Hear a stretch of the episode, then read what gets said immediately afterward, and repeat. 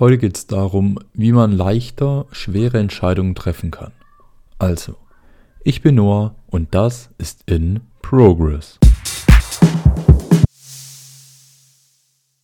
Kurz vorab, bevor die Folge losgeht, ähm, ab und zu hört man im Hintergrund die Kinder, die gerade vor meiner Tür draußen spielen.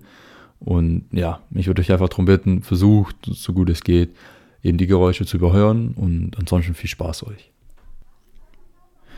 Ich bin der Meinung, dass sich viele Menschen gerade bei schweren Entscheidungen viel zu wenig Zeit nehmen.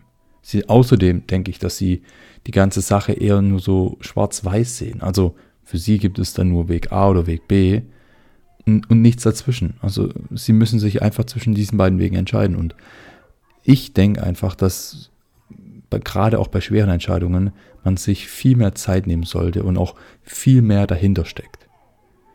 Die Idee für diese Folge kam von Dean Graziosi. Er hat auch einen Podcast und hat genau darüber auch eine Folge gemacht und ich fand das Thema einfach extrem gut und möchte es euch deshalb jetzt auch nochmal sagen.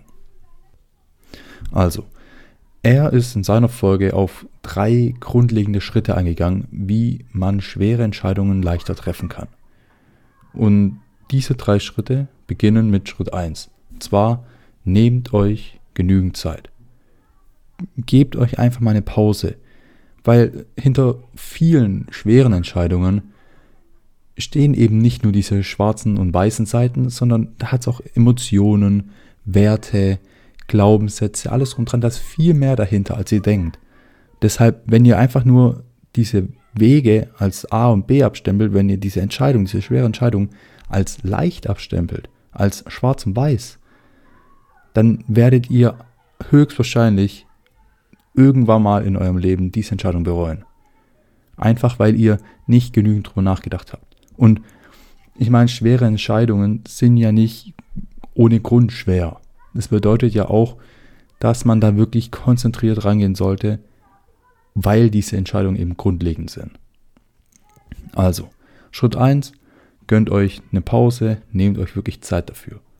Schritt 2, versucht die positiven Dinge zu sehen nehmen wir mal ein Beispiel. Und zwar, ihr seid jetzt in einem Job und wollt euch aber eigentlich selbstständig machen. Heißt, ihr müsstet den Job, ich sag mal, aufgeben und dafür das Risiko eines eigenen Unternehmens tragen und wirklich selber was starten.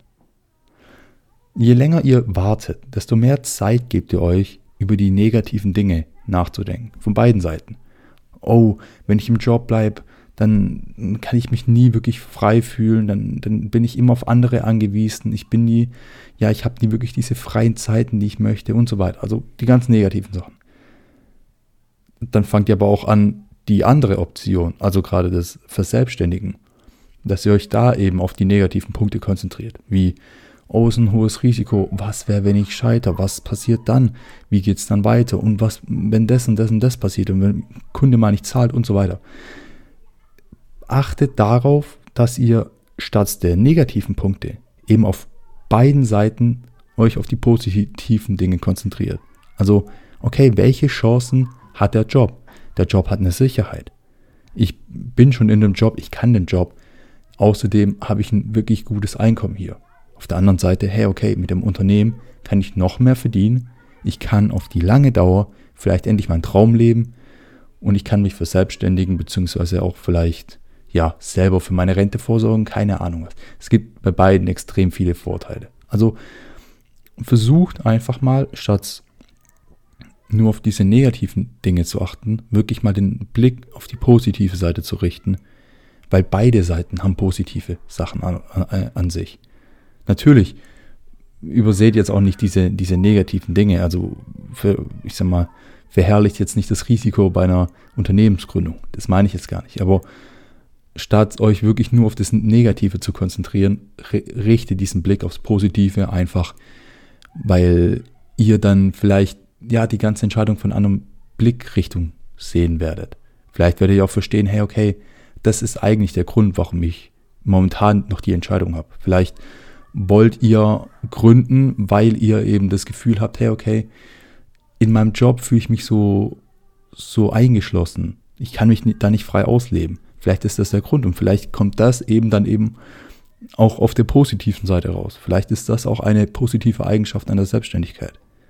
Wobei, ich meine, wenn ihr euch nur auf die negative Seite konzentriert hättet, hättet ihr das nicht gesehen. Und Punkt Nummer drei.